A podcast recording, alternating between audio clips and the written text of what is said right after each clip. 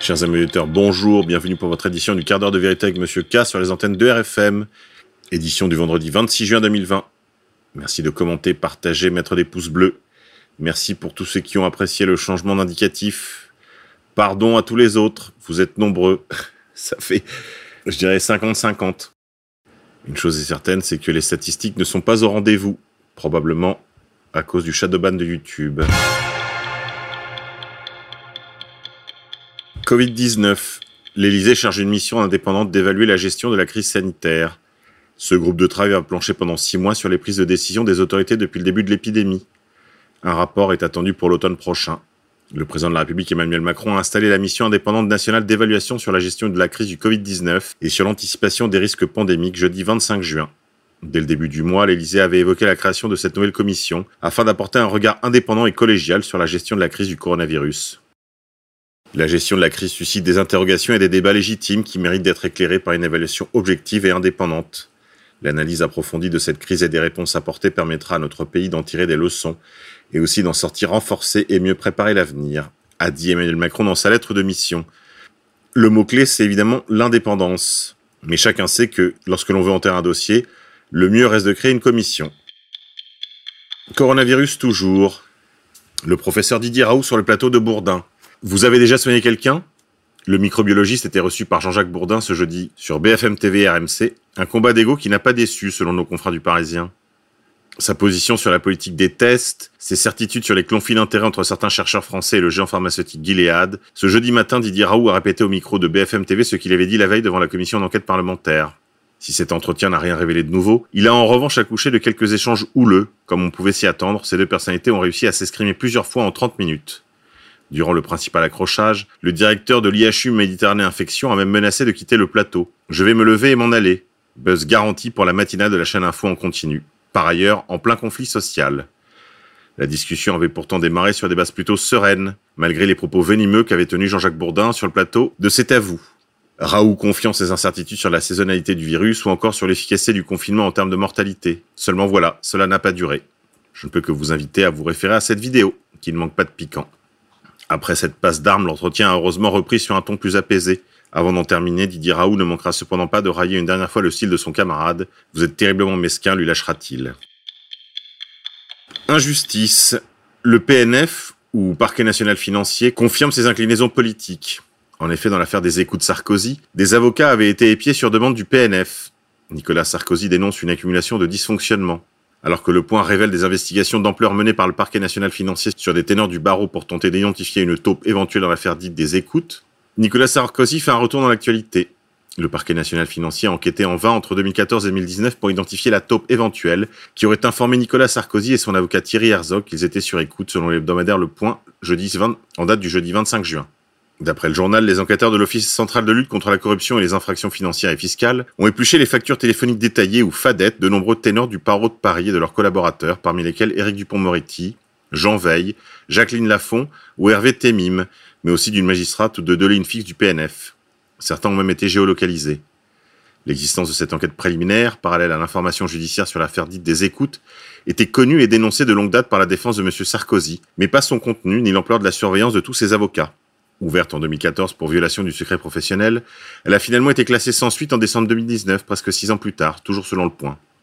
Les personnes dont le PNF a épluché les fadettes ont toute la particularité d'avoir été en contact téléphonique avec M. Herzog. Lui et M. Sarkozy sont soupçonnés d'avoir appris ce jour-là qu'ils avaient été placés sur écoute dans une affaire qui leur vaut un procès pour corruption, trafic d'influence et violation du secret professionnel. Le but du PNF était de retrouver la taupe éventuelle par laquelle l'information aurait transité. La révélation de l'ampleur des investigations entreprises a suscité une forte émotion chez les avocats concernés. Le bâtonnier de Paris, l'avocat Olivier Cousy, a annoncé à l'AFP une action en justice au nom de l'Ordre des avocats de Paris. M. Sarkozy a de son côté dénoncé une invraisemblable accumulation de manquements et de dysfonctionnements.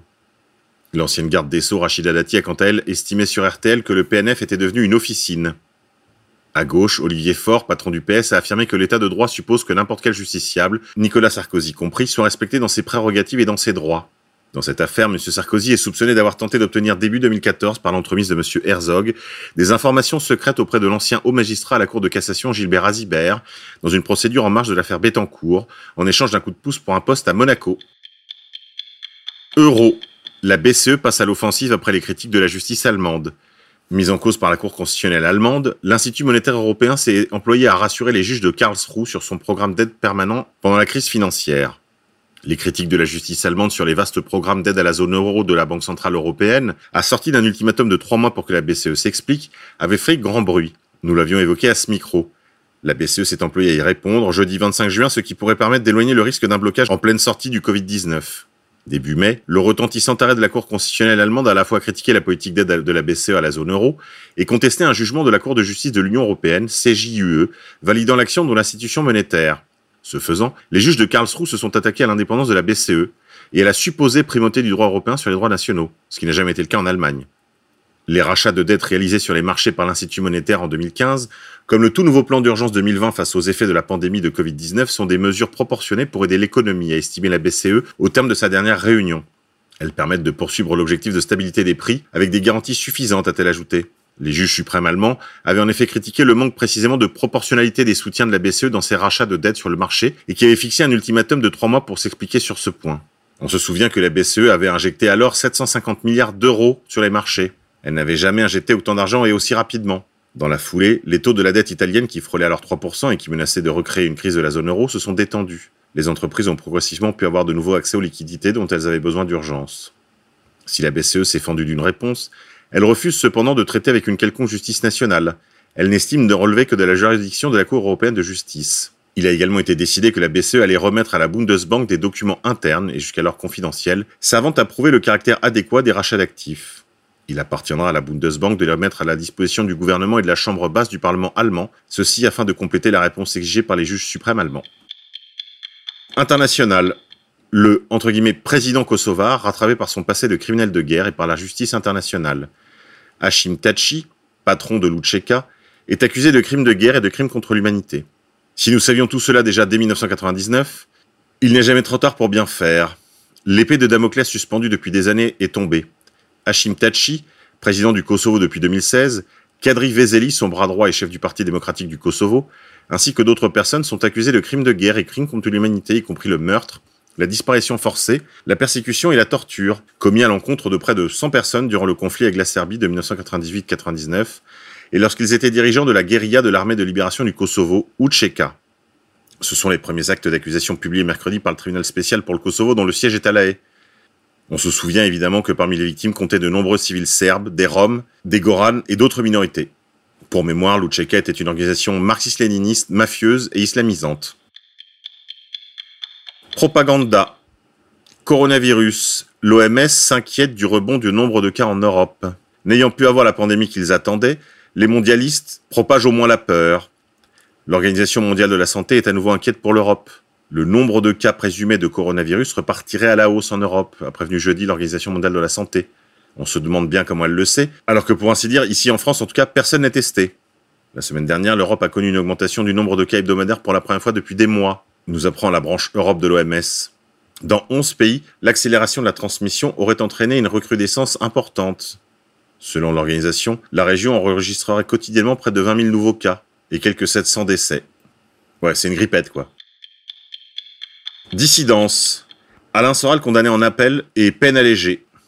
En avril 2019, le tribunal correctionnel de Paris avait condamné l'essayiste à un an de prison ferme pour avoir publié sur son site internet les conclusions liées de son avocat dans une autre affaire. Il a été condamné en appel jeudi 25 juin à 5000 euros d'amende avec possibilité d'emprisonnement en cas de non-paiement pour contestation de l'existence de la Shoah. Une peine fort heureusement considérablement allégée. Le 15 avril 2019, le tribunal correctionnel de Paris l'avait condamné à un an de prison ferme pour négationnisme, en assortissant cette peine d'un mandat d'arrêt et avait condamné son avocat, Damien Viguier, à 5000 euros d'amende pour complicité en raison du contenu des conclusions. Ils avaient fait appel. On se souvient que j'avais alors interrogé Maître Viguier. C'est évidemment une très grave atteinte au droit de la défense et à la liberté d'expression. Maître Viguier dans cette affaire a été relaxé. Les bonnes nouvelles s'accumulent. Chers amis auditeurs, c'est tout pour aujourd'hui. Je vous dis à la semaine prochaine.